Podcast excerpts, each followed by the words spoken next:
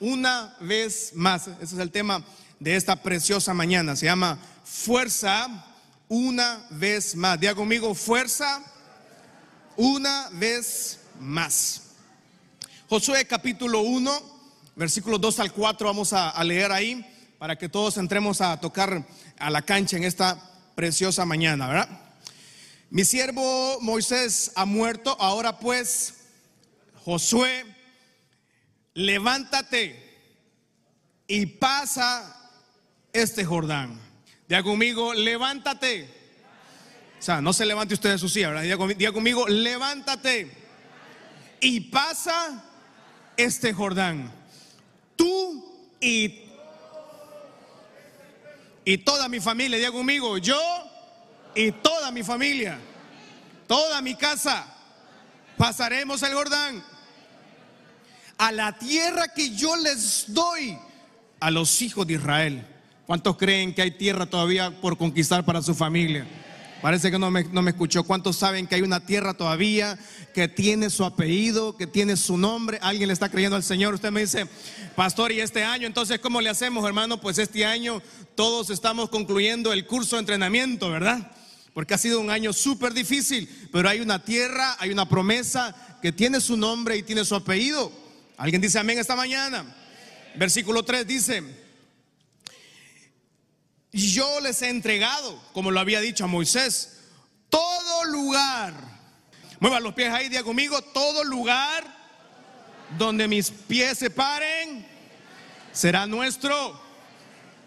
¿Alguien, ¿Alguien no le alegró eso esta mañana, hermano? Usted me dice, ¿quién sabe?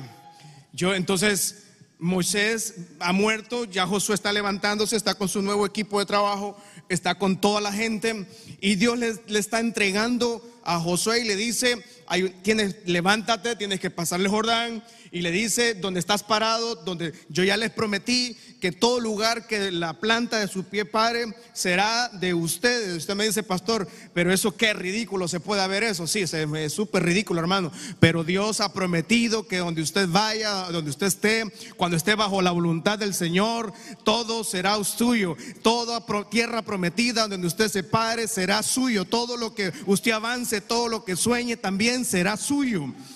Versículo 4.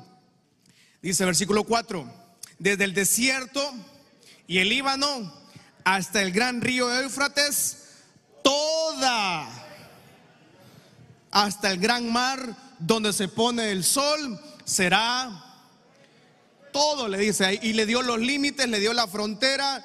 O sea, en ese momento no, no había demografía, no existía, ¿verdad? La, la, las fronteras, no existían los límites de territorios, pero Dios le está diciendo a José dónde va a ser toda la tierra.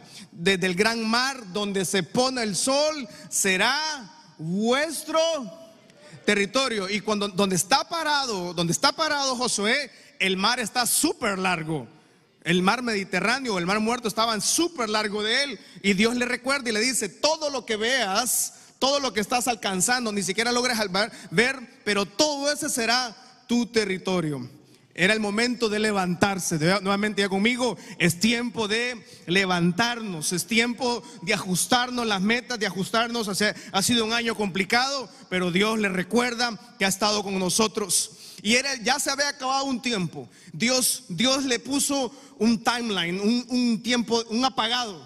Dios le dijo, a, le está diciendo a Josué, cuando le dice levántate y pasa este Jordán, le está diciendo algo a Josué. Le dice, Josué, se acabó el tiempo de dar vueltas por el desierto. Se acabó. Había un tiempo, una fecha de vencimiento de que ya el pueblo de Israel no iba a andar como pueblo alrededor del desierto, pueblo nómada un pueblo sin propósito, dando círculos. Y muchos, algunos están este año o han estado en los muchos años, en sus últimos años, dando vueltas, círculo, círculo, en el mismo círculo vicioso, en el mismo pecado de la familia, en la misma maldición de la familia, en la misma maldición que este país carga. Pero nosotros, usted y yo, no estamos, no estamos marcados por la maldición, no estamos cargados por la mano del enemigo. Usted y yo estamos marcados por la mano del Dios Altísimo de Israel. Y este día le vengo a anunciar la casa Casa Michalón, que se acaba el tiempo de dar vueltas en círculo. Esta mañana le vengo a decir de parte del Señor, Casa Michalón, que se acaba el tiempo de dar vueltas en círculo en el mismo problema. Hay una fecha de vencimiento. Alguien está creyendo al Señor en esta mañana y puede ser que este día domingo, eh, antes de terminar este tiempo 2020, Dios le está comunicando a usted que ya acabó el tiempo, se acabó el tiempo de dar círculos en el desierto, se acabó el tiempo de fracaso, de tragedias, de maldiciones.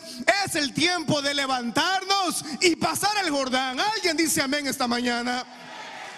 Es el tiempo y es una fecha. Dios le dice a Josué, se acabó el tiempo. Se acabó el entrenamiento. Usted me dice, pastor, entonces ya no vamos a tener problemas. Ya viene la vacuna. No. Hermano, la vacuna para que venga acá, hermano. Navidad no sé cuándo, hermano. E, y, nadie sabe la vacuna, nadie sabe la solución, nadie sabe los problemas, problemas por aquí, problemas por allá.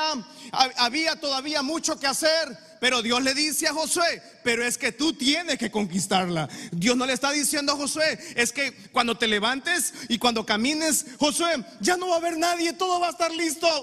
La tierra prometida ya está lista, está aseada, está, está todo solo para habitarla. No, no, no. Dios le dice, ya terminó el tiempo de dar vueltas en el desierto, pero es una decisión. Josué tenía que decidir con todo Israel, decir, hasta acá llego, hasta acá, no más vueltas en el desierto, pero es tiempo ahora de conquistar. No está diciéndole Dios a Josué que no iban a haber problemas. Yo no le estoy tratando de decir a usted, un mensaje motivador, que hermano se acabó el 2020, qué lindo, todos los problemas se acabaron. No, no, no, de ninguna manera. Pero la fe mira los problemas por encima de los problemas y sabe que Dios está sobre esa situación. Y por eso cuando Dios le dice a Josué, levántate, pero es que ya era un tiempo de, parar, de detenerse, de dar vueltas en el desierto, de, parar la maldición, de, de detener el pecado en la familia y de caminar hacia una tierra prometida, pero conquistando. La conquista no era gratis. La conquista no era estar sentado en la familia esperando a ver qué va a suceder, qué va a pasar ahora, no sabemos. Bueno, ya no hay más problemas. No, de ninguna manera había que conquistar. Este año ha sido difícil, pero ha sido un año de entrenamiento donde hemos visto la gloria de Dios en todas nuestras familias. ¿Cuántos pueden dar fe que, que la gloria de Dios ha estado en su familia, en su casa? Y Dios le dice a Josué, tienes que llevar a tu gente. Es su familia, es sus amigos, es sus conocidos, es la iglesia, es la casa del Señor. Y yo vengo a decirle como pastor de esta iglesia que tiene que acabar el tiempo de dar vuelta en la maldición. Y es mi trabajo decirle que Dios puede levantarlo, Dios puede levantarlo, Dios puede prosperarlo, Dios puede sacarlo del pecado, Dios puede sacarlo de la maldición. Y usted me dice, pastor, pero eh, hemos tenido problemas, estamos en quiebra. Mi marido me dejó, mi mujer me dejó, la empresa me despidió. Bueno, pero es que los círculos, los círculos también uno decide cuándo acabarlos. Y las circunstancias externas no cambian la promesa del Señor. Por eso es tiempo de levantarse, Casa Michalón, y poder tomar a sus familias a la tierra prometida. Hay mucha tierra que conquistar todavía, hay mucho terreno por conquistar. Y Moisés representaba la ley. Pero Josué representaba la gracia. Porque Moisés tenía ley, hizo la ley, pero Josué entonces representaba una gracia diferente. Una gracia donde Dios le estaba, a él estaba autorizado, a él, a él y a toda la generación de Israel, pasar a conquistar. Pero la gracia no nos exime de sacrificio. Aló. La gracia no me, no me autoriza a pecar. La gracia no me autoriza a vivir una vida de pecado, una vida sin santidad. No me autoriza. Pero Josué tipifica la gracia del Señor con un pueblo lleno de problemas, un pueblo que siempre fue nefasto para el Señor, murmuró, pecó, pero Dios en su inmensa gracia le da una oportunidad a Israel todavía. Tenía que vivir una vida de gracia. Y lo mismo ha hecho Dios con nosotros. Nos dio gracia, nos dio bendición. Efesios capítulo 1, versículo 3. Vamos rápido ahí, Efesios capítulo 1, versículo 3. Eh, multimedia, ya estamos. Efesios, vamos rápido, jóvenes, ¿qué pasó? No tengo el tiempo. Y, ok, bendito sea el Dios y Padre nuestro Señor Jesucristo, que nos bendijo con toda, con toda, con toda, espiritual en los... ¿Dónde nos sentó el Señor cuando nos unimos a Cristo? En lugares celestiales. Y los lugares celestiales están en, están, están en nosotros. Estamos acá en Honduras. Y usted me dice, no, pastor, aquí solo estamos sentados en lugares. No, estamos sentados en lugares celestiales. Esa es la gracia del Señor. Y usted me dice, ¿cómo logramos esto? Pues con lucha espiritual. Efesios capítulo 6, versículo 12. Usted yo creo que se sabe este versículo de memoria, que nuestra, nuestra, nuestra lucha es espiritual. No tenemos lucha contra sangre y carne, sino contra principados, contra potestades, contra gobernadores de las tinieblas de este siglo, contra huestes espirituales de maldad en regiones celestes. Dios tenía entonces tierra prometida. Dios tenía límites, le puso una cantidad de tierra, de territorio, pero Josué no conocía los límites todavía. Él no conocía los límites territoriales, solo le dice, desde donde ves que se pone el sol, todo eso va a ser de ustedes. Los límites los ponemos nosotros. Normalmente nosotros somos los que nos ponemos el límite en la familia, en la casa. Y este año lo que ha sido probado ha sido duro para todas las familias. Los procesos que cada familia son tan duros. Cada casa ha, pasado diferentes procesos. Pero en todos esos procesos Dios sigue manteniendo a sus hijos, Dios sigue fortaleciendo a sus hijos. Y los límites, eso simplemente lo ha hecho ver a usted que no hay límites en el Señor. Y yo lo invito en esta mañana a recordar las promesas del Señor para su vida. Las promesas del Señor siguen siendo grandes, siguen siendo maravillosas, no tienen fecha de vencimiento y las promesas del Señor no ocupan vacuna, las promesas del Señor no ocupan problemas, las, promesas del Señor no ocupan lugares celestiales de la tierra. Los lugares celestiales están marcados porque Cristo está con nosotros. Podemos estar en muchos lugares de mucha, de mucha suciedad, de mucho pecado, pero usted y yo estamos sentados en lugares celestiales. Y cuando estamos sentados en lugares celestiales, entendemos algo. El verdadero Hijo de Dios, el verdadero hombre, mujer que entiende cuál es su lucha. Y su lucha es espiritual. Nuestra, nuestra guerra es contra principados, es contra potestades, es contra gobernadores de las tinieblas. Todo lo que hacemos es espiritual su empresa, su negocio, su familia, todo lo que hacemos. Usted me dice, pastor, pero ¿y cómo explicamos entonces que estamos en problemas económicos? Porque hay una guerra espiritual que va a ser ganada. Pastor, ¿y cómo entendemos que mi familiar falleció? Bueno, pero es que Dios tomó a esa persona. Y todos los que hemos cruzado el valle de muerte de un familiar, es que proceso más duro. Son 15 años que tengo de haber perdido a mi hermano y me parece que fue ayer. Todavía. Y alguien le dije a una familia hace poco, me dice, yo no entiendo qué pasó con la, muerte de mi familiar. Y, pastor, ¿usted cómo me explica eso? Yo no, no, le puedo explicar tampoco, le dije yo. Yo no entiendo, lo que sí sé es que nuestras familias gozan de la presencia del Señor. Y que la vida de ellos se graduó completamente en la presencia del Señor. Usted y yo que quedamos aquí son los tiempos difíciles, los tiempos de angustia. ¿Cómo entendemos entonces la, muerte? ¿Cómo entendemos la pobreza? ¿Cómo entendemos la pérdida material? Es porque Dios está obrando a nuestro favor de una manera diferente, de una manera que no entendemos, pero estamos sentados en lugares celestiales. Estamos sentados en la mesa con Cristo Jesús. ¿Alguien dice amén? Pero necesitamos vivir una vida de acuerdo a la presencia del Señor. Saber que estamos sentados en lugares celestiales a pesar de la, de la crisis económica a pesar del dolor familiar, a pesar del problema matrimonial, a pesar de los problemas con los hijos, a pesar de la incertidumbre que vivimos con la pandemia, a pesar de todos los problemas que estamos viviendo, seguimos sentados en lugares celestiales. ¿Sabe quién es el único que decide cuándo salirse de la mesa celestial? Usted y yo. Porque Cristo nunca nos saca de la mesa. Ahora que vienen las festividades de fin de año, que por cierto no debería salir tanto usted, pero si usted tiene reunión en su casa, invita a un familiar, ese familiar siempre llega el típico familiar que llega a las reuniones familiares, que no hace nada todo el año, no aporta para la fiesta, pero come como niño de, indigente, ¿verdad? Come, hermano, como que no va a haber mañana. Y ese típico familiar llega, él, él no se come dos tamales, ese se come diez tamales. Ese es el familiar que usted dice, no, es que trajeron al tío, hombre, no, es que ese tío está y ese tío no puso nada, no puso ni para la Coca-Cola, no puso nada. Solo llevó la boca, ¿verdad? Y un tanque grande, ¿verdad? Pero a ese tío usted sí le puede decir, quítese de la mesa ya. Tío, vaya, muévase. Salga, deme su silla. Ya váyase para afuera. Pero cuando estamos en la mesa con Cristo Jesús, no hay pandemia, no hay crisis, no hay problema matrimonial, no hay problema financiero que nos quite de la mesa. Estamos sentados con Cristo Jesús. Este año 2020 estamos y seguiremos sentados en lugares celestiales. Josué capítulo 1, versículo 5. Vamos entrando más a la cancha. Dice Josué capítulo 5, capítulo 1, perdón, versículo 5. Dice, ah, ¿qué pasó multimedia? Ok. Nadie te podrá hacer frente en todos los días de tu vida.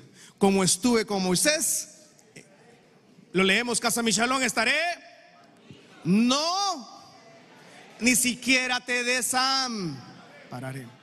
Dios le promete a Josué, le está diciendo, no, no, le está diciendo que va a ser fácil, no le está diciendo que todo va a estar color de rosa, no le está diciendo que todo va a estar lindo, le está anunciando que Él va a estar con Él y que nadie le iba a poder hacer frente de Él todos los días de su vida. Como estuve con Moisés, estaré contigo, no te dejaré ni te desampararé. La presencia del Señor era necesaria entonces en Josué. Hermanos, Casa Michalón, lo hablamos hace unos domingos. Usted no deje por nada la presencia del Señor de su familia. No deje de por nada la presencia del Señor en su familia, en su hogar, en su matrimonio, en su empresa, en su negocio, en su emprendimiento, en sus hijos, eh, en su familia. Usted me dice, pastor, pero mis hijos están muy mal, mi matrimonio está muy mal. Sí, pero Dios prometió estar con nosotros, estará con nosotros, no nos ha dejado ni nos ha desamparado. Y yo estoy seguro que este año, hermanos, Dios ha estado con nosotros. ¿Cuántos pueden dar fe que Dios ha estado con nosotros este año? Y en diferentes escalas, porque todos han pasado. Eh, difícilmente yo encuentro esta mañana en la iglesia y la gente que está conectada, alguien me diga, no, pastor, este año, uh, ay, qué belleza. No, híjole, no. tal vez, no, mejor no digo, pero otro tipo de personas, ¿verdad? Que, que, trabajan en el país. Pero bien, pero la mayoría de nosotros hemos pasado temporadas complicadas este año. Y cuando, cuando pareciera que todo está decaído y que todo va para, para el abismo, recordamos Josué capítulo 1, versículo 5.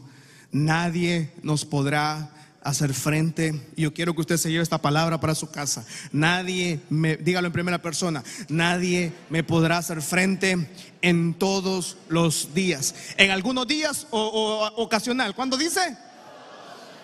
Y todos los días es. Todos los días. ¿Cuántos pueden decir que este año 2020 todos los días Dios ha estado con usted este año, hermanos? Como estuve con Moisés, dice, diga conmigo, Dios está conmigo, no me dejará y tampoco me va a desamparar. Sofonías capítulo 3, versículo 17, en la nueva traducción viviente dice, porque el Señor tu Dios está,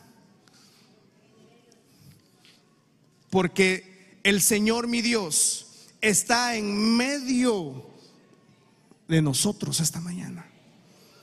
Alguien puede levantar su mano al Señor y ya conmigo, el Señor mi Dios está en medio de nosotros como un guerrero fracasado. No lo escuché. ¿Es un guerrero? ¿Es un guerrero? ¿Cuántos pueden levantar su mano al cielo y diga la victoria está en mi familia?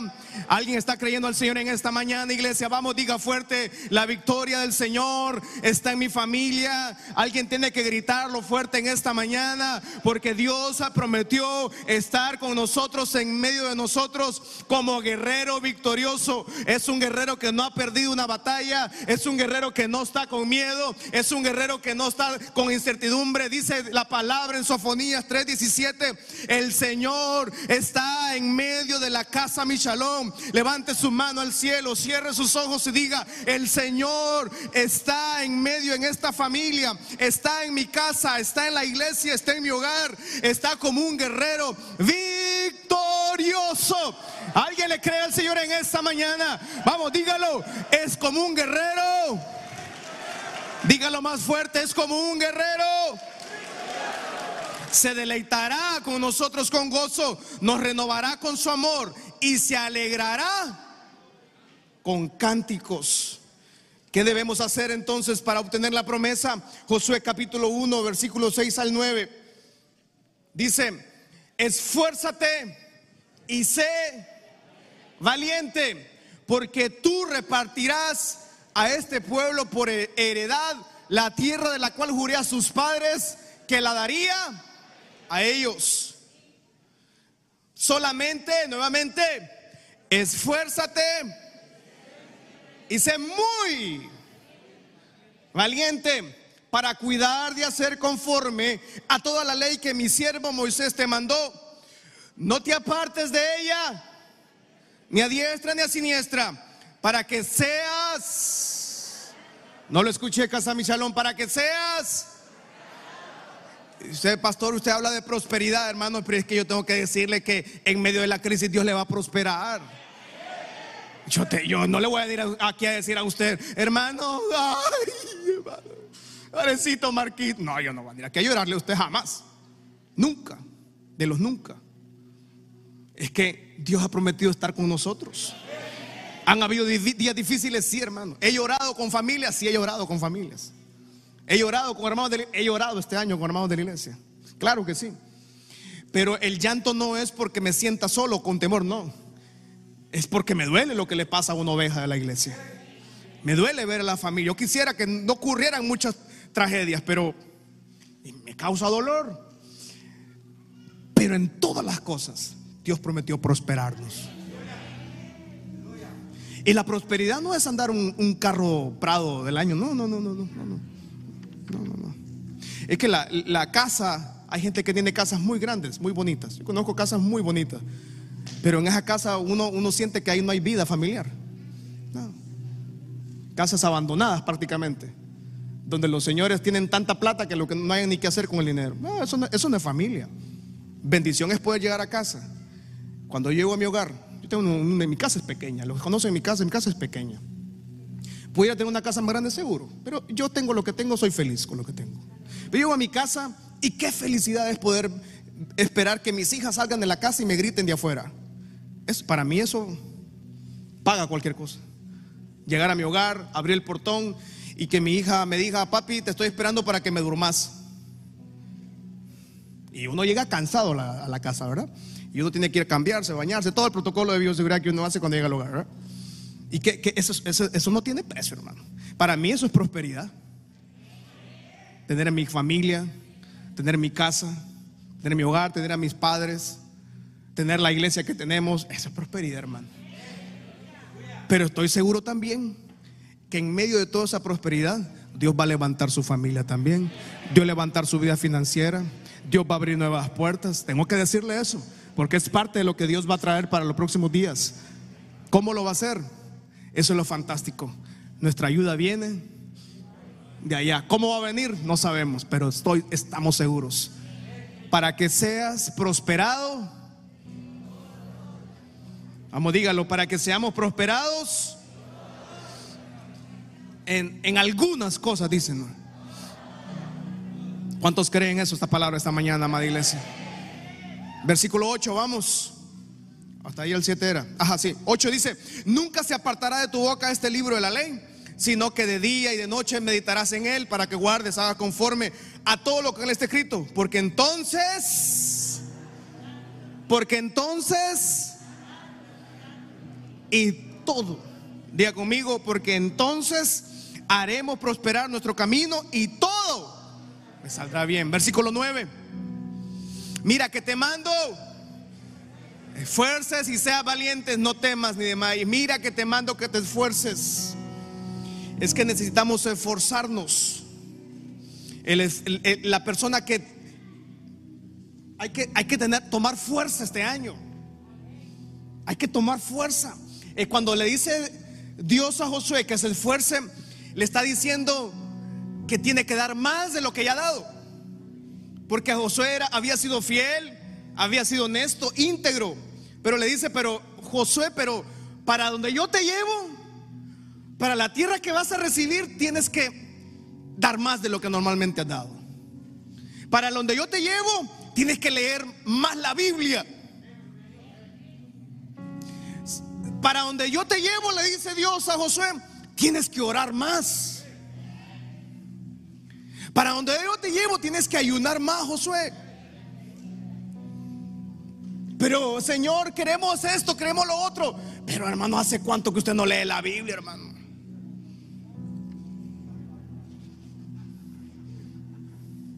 ¿Hace cuánto no la lee usted, hermano?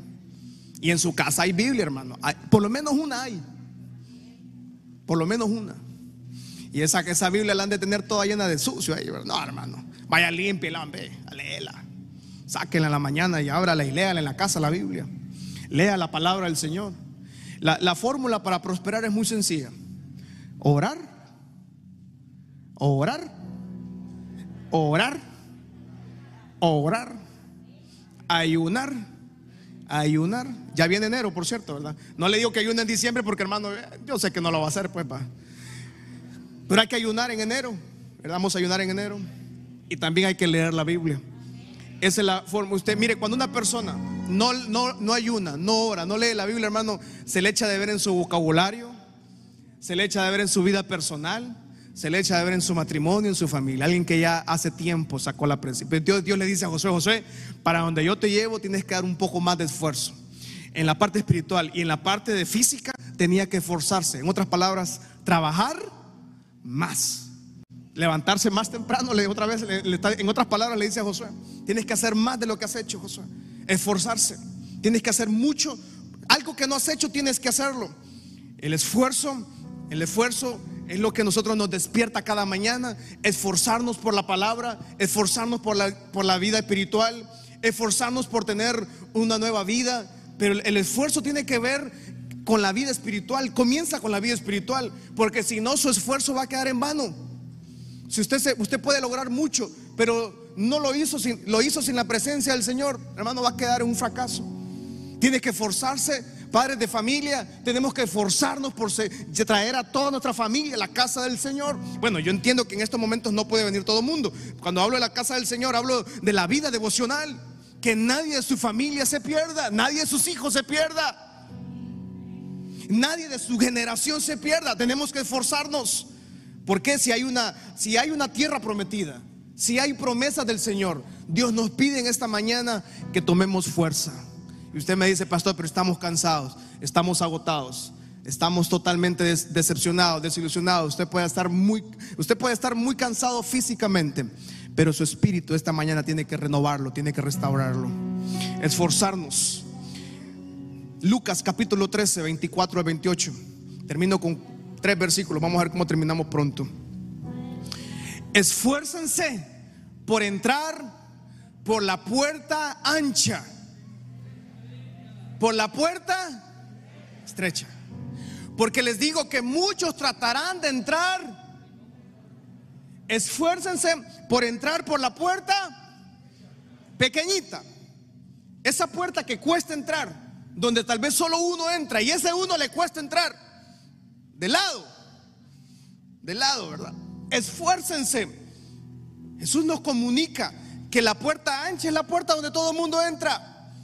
Pero, le está diciendo, esfuércense por entrar por la puerta pequeñita.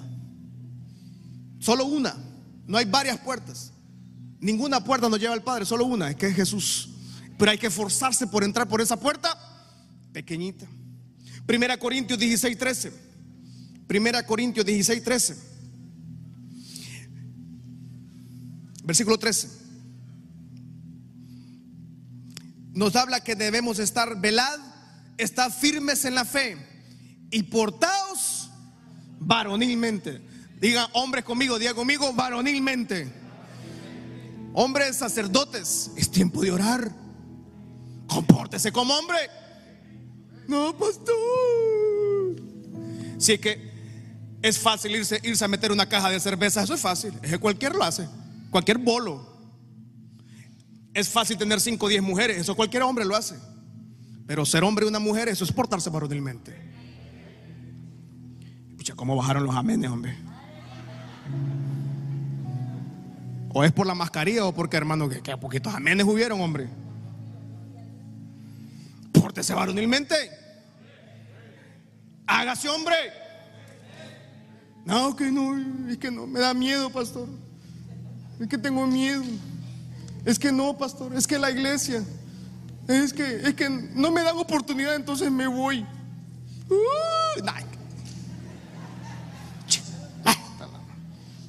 Yo cuando, mire, cuando me siento con un hombre y, y que mire, y que, y que mire, y que mire, pastor, y que sabe qué, y mira aquel, y mire el otro, y mire,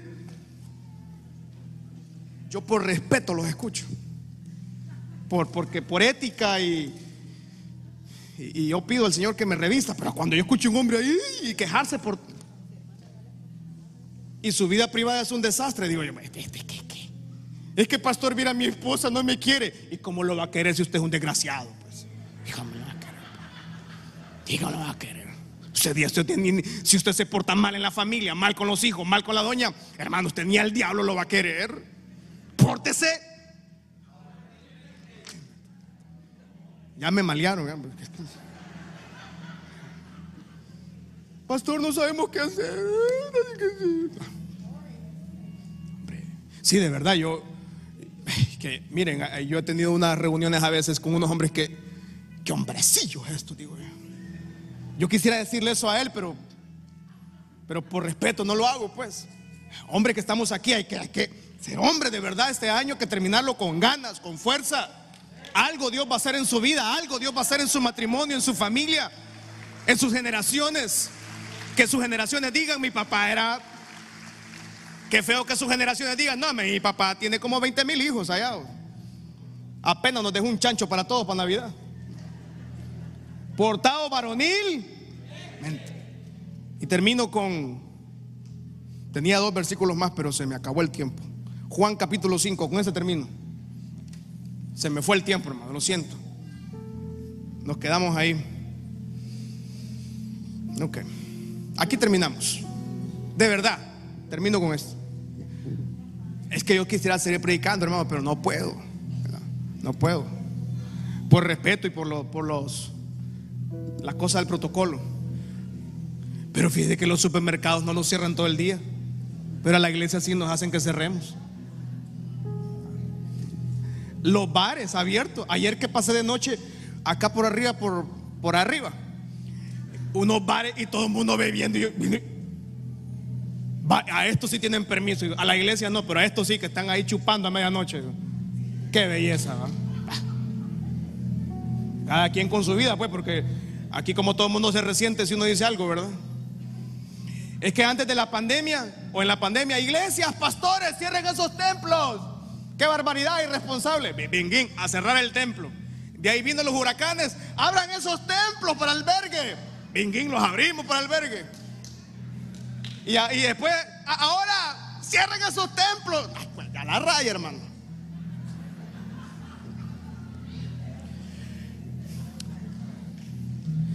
Estamos bien, ¿verdad? Sí. Lo hablo con amor, con amor, hermano, con amor. Pero es que es mi único momento para desahogarme, hermano. Porque yo no me desahogo en redes sociales, yo aquí vengo a desahogarme, Esfuércense y sean. Y los hombres tienen que portarse. Ya no me venga, ay, pastor. No, no, no, no, no, no, no, no, no, no, macho. Hábleme como hombre. Sí, me hace falta el hermano. Habla papá, me hace falta.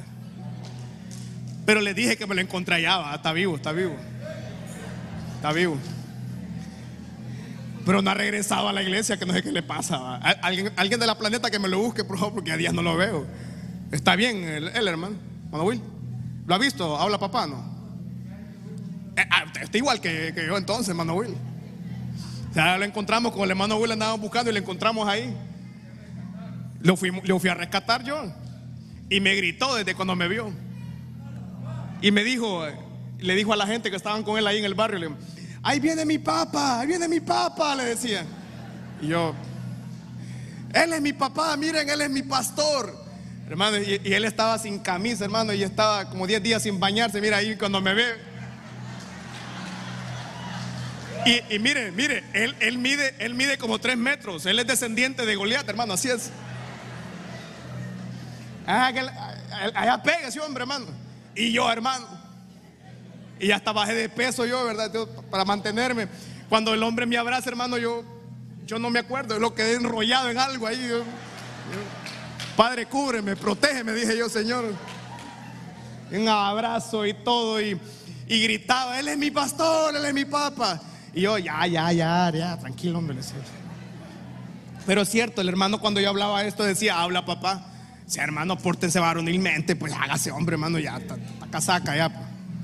Pues". Ay, no, pastor, es que los niños me desvelan, me dijo alguien por ahí una vez. Los niños me desvelan, ¿y para qué tiene hijos, pues? Hágase, hombre, cuide a los hijos también. Desvélese con ellos. La pobre doña ya pelos parados, hasta la pobre no haya que hacer. Hágale grada, hágale. Con este año difícil que hemos tenido. Todo, todo el mundo está loco este año, hermano. Pero los que estamos en la mano del Señor, estamos. Ahí vamos, hermano, medio, medio macaneados, pero vamos terminando el año. Ya, sí, déjenme terminar, hoy sí. Después nos vamos tarde y después me echan la culpa a mí, hermano, y no es mi culpa, porque he estado predicando. Después de estas cosas, había un party, había un fiestón de los judíos y subió, subió Jesús a Jerusalén. Había fiesta, había un gran parizongo, ¿verdad? Y dice que había en Jerusalén cerca, por cierto, el otro domingo tenemos regalitos para todos los niños de iglesia de niños. Mandamos a comprar hicimos iglesia de niños, hicimos unos paquetes, así que desde el sábado y domingo vamos a estar entregando a los niños de la iglesia, ¿verdad? Bueno, tampoco no esperen una moto, pues, pero algo, un regalito, pues, de parte de la iglesia, los pastores, algo es algo, pues, ¿verdad? Y dice que cerca de las puertas de las ovejas había un estanque llamado Bethesda, que significa casa de gracia, casa de misericordia, el cual tenía cinco pórticos. Y versículo 3 dice, en esos yacía una multitud de, hondureños. Estaban enfermos, estaban cojos, paralíticos, estaban amargados, estaban enojados, estaban frustrados, estaban en pecado, estaban en adulterio, estaban en fornicación, estaban pobres, estaban...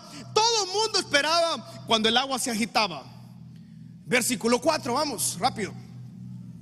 Porque un ángel descendía de tiempo en tiempo al estanque y agitaba el agua. Y el que primero descendía al estanque, después del movimiento del agua, quedaba sano de cualquier enfermedad que tuviese. Versículo 5. Y había un hombre que hacía 30 que estaba enfermo. Por eso Dios le dice a Josué, es tiempo de, hacer, de vivir una vida en círculos. Y este Dios llegó, Jesús llegó a la vida de este hombre después de 38 años de estar dando vueltas en círculo. Cuando Jesús lo había acostado y supo que llevaba mucho tiempo así, le dijo, una de las preguntas que usted puede decir, qué ridícula esa pregunta que hizo Jesús. Qué bárbaro, cómo Jesús le habla al hombre así, si ya sabe lo que necesita. Le dice al Dios, Jesús al paralítico, hey, ¿tú quieres ser? Y la, la respuesta era, y usted me dice, pastor, pero ¿por qué le hace Jesús esa pregunta? Es una pregunta ridícula. Ya sabía que lo, que pasa es que nosotros todos tenemos muchos problemas, muchas dificultades, problemas emocionales, problemas de, problemas en el hogar, problemas financieros. Pero Jesús ya sabe, Dios ya sabe nuestro problema, pero Él necesita que usted se acerque al estanque también de Él. Él ya sabía que necesitaba un milagro. Pero el y, y la gente ahora mismo llegó fin de año y pareciera que se acabó la pandemia, ya se olvidaron la gente que falleció, ya se olvidaron las inundaciones, huracanes y la gente no se acuerda de que Dios ha sido fiel todo este año, la gente no se acuerda que necesita de Dios. Y la gente quiere llenar su insatisfacción, su soledad en el pecado, en, la inmundicia, en la, en la avaricia, en, en, la corrupción, en la suciedad. La gente ha acumulado más capitales y creen que eso les trae paz. Pero Jesús le pregunta a la persona, ¿de verdad tú quieres ser sano? Le dice. Señor, le respondió el enfermo, no tengo quien me meta al estanque. Cuando se agite el agua y entre tanto que yo voy, otro desciende antes que yo. Versículo 8. Jesús le dijo, ¿qué le dijo iglesia? La primera palabra que dice, Dios ya sabe lo que necesitamos, pero le dice, hay que levantarse. No puede seguir en la inmundicia. Y tiene que levantarse para su familia, tiene que levantar su matrimonio, tiene que levantar su historia. Pastor, está muy cansado, hermano. Si de cansado hablamos, todos estamos cansados, todos estamos agotados, todos estamos con la, con la cabeza que nos da vuelta de tanta cosa que nos ha tocado hacer todo este año. Pero Dios le dice: levántate, toma tu lecho. Y el lecho es la camilla, la camilla toda sucia, asquerosa, 38 años en esa camilla seguramente la misma, solo. Porque él dice, Señor, pero es que nadie me ayuda a llevarme al estanque. No tengo apoyo de nadie, estoy solo, no tengo amigos, no tengo familia. Seguramente este hombre estaba en completa soledad. Pero cuando llega el maestro, todo cambió en la vida de esa persona. Todo. Pero tenía que esforzarse. Y este año, hermanos, estamos terminándolo pronto, sí. Pero es también necesario esforzarnos porque hay una tierra que tiene su nombre. Hay un milagro que tiene su nombre. Yo no sé cuál es su condición actual que usted está viviendo en esta temporada. No sé cómo estará, cómo estará terminando este año. Y la pregunta tal vez es obvia. La respuesta también es obvia. Pero ¿qué necesita usted? ¿Necesita un milagro de Dios? ¿Alguien ocupa un milagro de Dios en esta mañana? Yo ocupo uno. ¿Cuántos ocupan un milagro del Señor en esta mañana? Había mucha gente ahí. Jesús escogió una persona y le dice a él una pregunta sin sentido, hasta ofensiva pudo haber sido. ¿Quieres ser sano? Iglesia, queremos salir adelante. Queremos, queremos alcanzar la bendición del Señor. Queremos alcanzar, alcanzar esa tierra. Queremos alcanzar ese milagro. Entonces Dios le dice al enfermo, levántate, toma tu lecho y anda. Y en aquel instante ese hombre fue sanado tomó su lecho y anduvo. Y era día de reposo aquel día. Tomó su lecho. O sea que tomó todo lo inmundicia. Le dice, tienes que llevarte eso como testimonio. Para que cuando te presentes a la gente le digas, miren, así estaba yo. Vivía en una camilla sucia. Usted se imagina la colchoneta de esta persona. La colchoneta de este, de este paralítico. ¿Cómo estaría de sucia? Y muchas familias tal vez están en esta situación. Muchos hogares están como la colchoneta de este hombre, enfermo que nadie lo ayuda. Y usted, pastores, pero es que nadie, todo el mundo me abandonó, hermano. Es que así funciona. Siempre en algún momento de la vida nos vamos a quedar solos. En algún momento vamos a estar como ese paralítico, solos, sin apoyo, sin una llamada, esperando la ayuda de alguien y no va a llegar nunca, porque nuestra ayuda vendrá del Señor.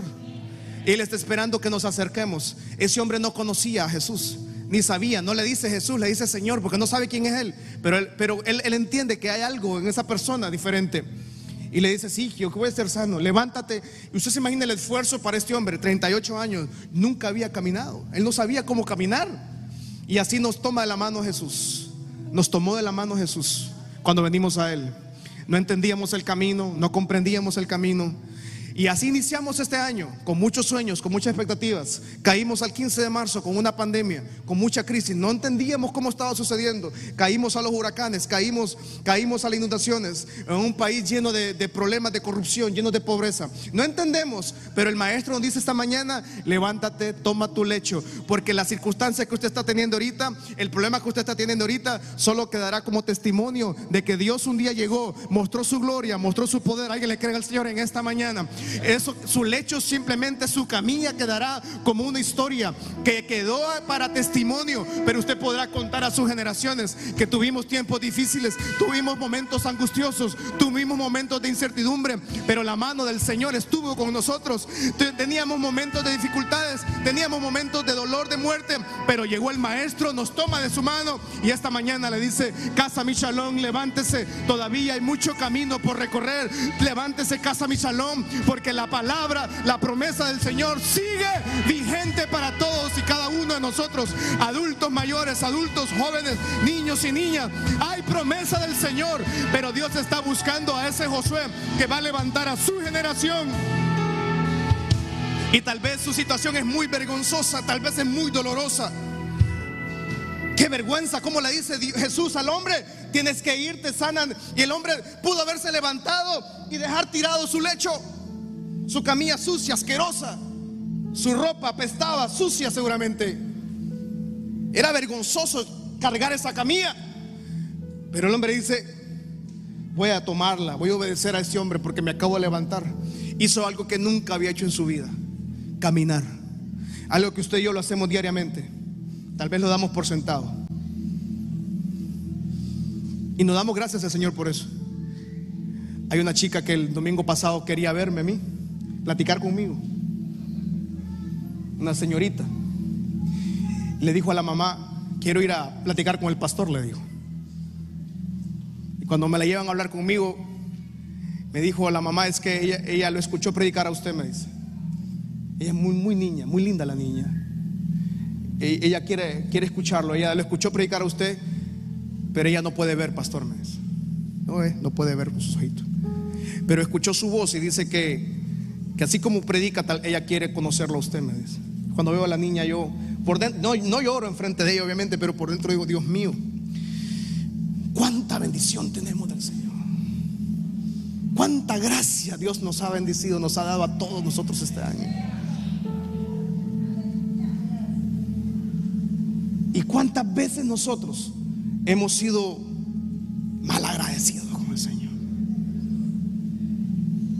importa su gracia, su presencia, su misericordia, todo lo que Dios ha hecho. Y Dios le dice a ese hombre, levántate, algo que él nunca había hecho, le tocó hacer.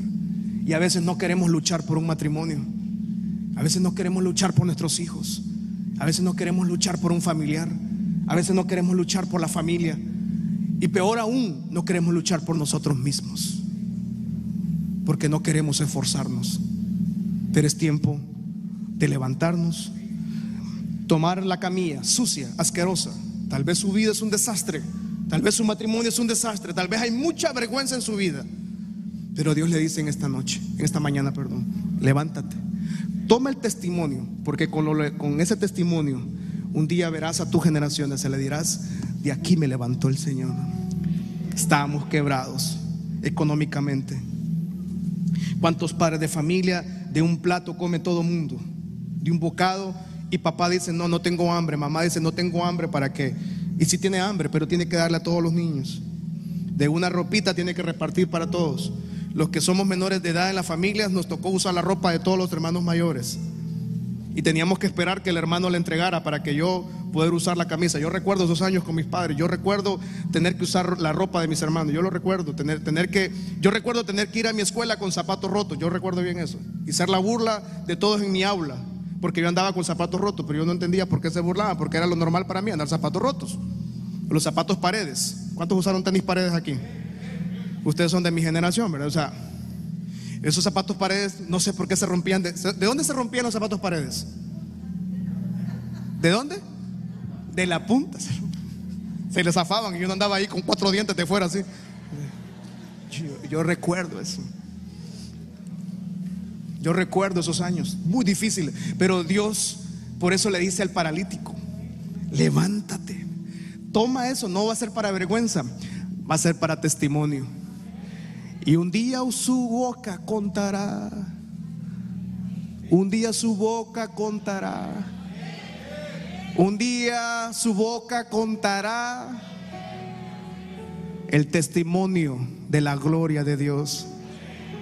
Va a haber un tiempo que usted va a poder contar, de acá vengo yo, de acá Dios me levantó del, del estanque de Bethesda, donde había mucha gente, donde había muchas personas, pero la gracia y misericordia de Dios me escogió. Y esta gracia, esa infinita misericordia, está esta mañana en la casa mi Shalom. Todo aquel que la necesite puede ser lleno de esa misericordia del Señor. Levántate, toma tu lecho y vamos.